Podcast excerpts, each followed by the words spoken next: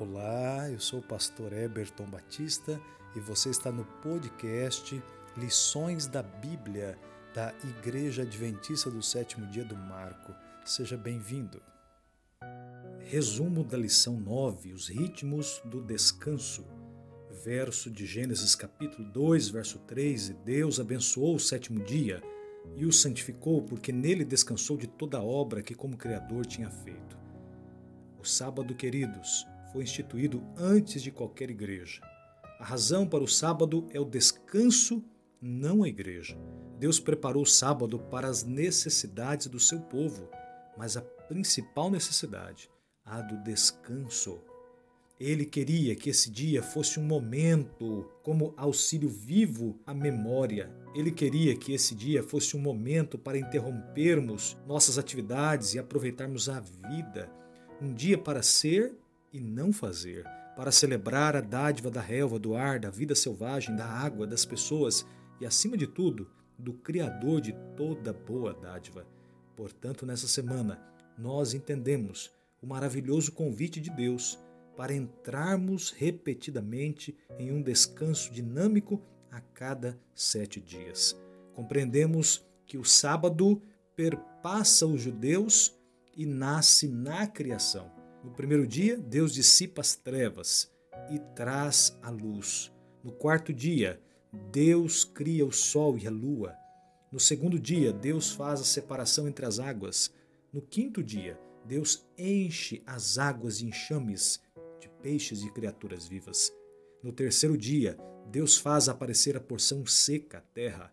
No sexto dia, Deus cria os animais e povoa a terra. Dentre as criações de Deus, está a obra-prima, o ser humano. O homem foi criado de maneira singular, pois este Deus não fez apenas com a ordem da sua palavra, mas Deus usou as suas próprias mãos e o criou à sua imagem e semelhança. Ao concluir toda a criação, a sentença foi: Eis que era muito bom. Diz Gênesis capítulo 1, verso 31. O sábado é parte da criação, é o auge da criação. Deus fez o descanso e criou um espaço para a comunhão, no qual o ser humano pudesse interromper as suas atividades cotidianas e descansar lado a lado com o Criador. O sábado permanece com o símbolo duradouro da criação e de esperança e da promessa da recriação. Se o homem precisava de descanso sabático antes do pecado, quanto mais depois. O sábado nos remete à nossa origem e formação. Em Êxodo capítulo 16, a partir do verso 14 até o 31, nós temos a experiência do povo de Deus no deserto. O Senhor manda o maná, deixando claro que ele mantém os seus filhos. Eles tinham ali o lembrete do maná. Este caía em dobro na sexta-feira. Diferente da teologia popular, o evento em que Deus manda o maná ao povo prova que o sábado é anterior ao Sinai. Cerca de 2.300 anos antes do povo judeu, o sábado já existia, pois este foi instituído na criação pelo próprio Criador de todas as coisas. No deserto, a experiência agora é de libertação. Em Êxodo, a motivação para a observância do sábado é a criação.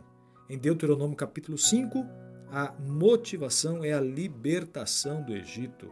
O mandamento do sábado deveria lembrá-los de que o mesmo Deus que esteve ativo na história da criação também estava ativo em sua libertação.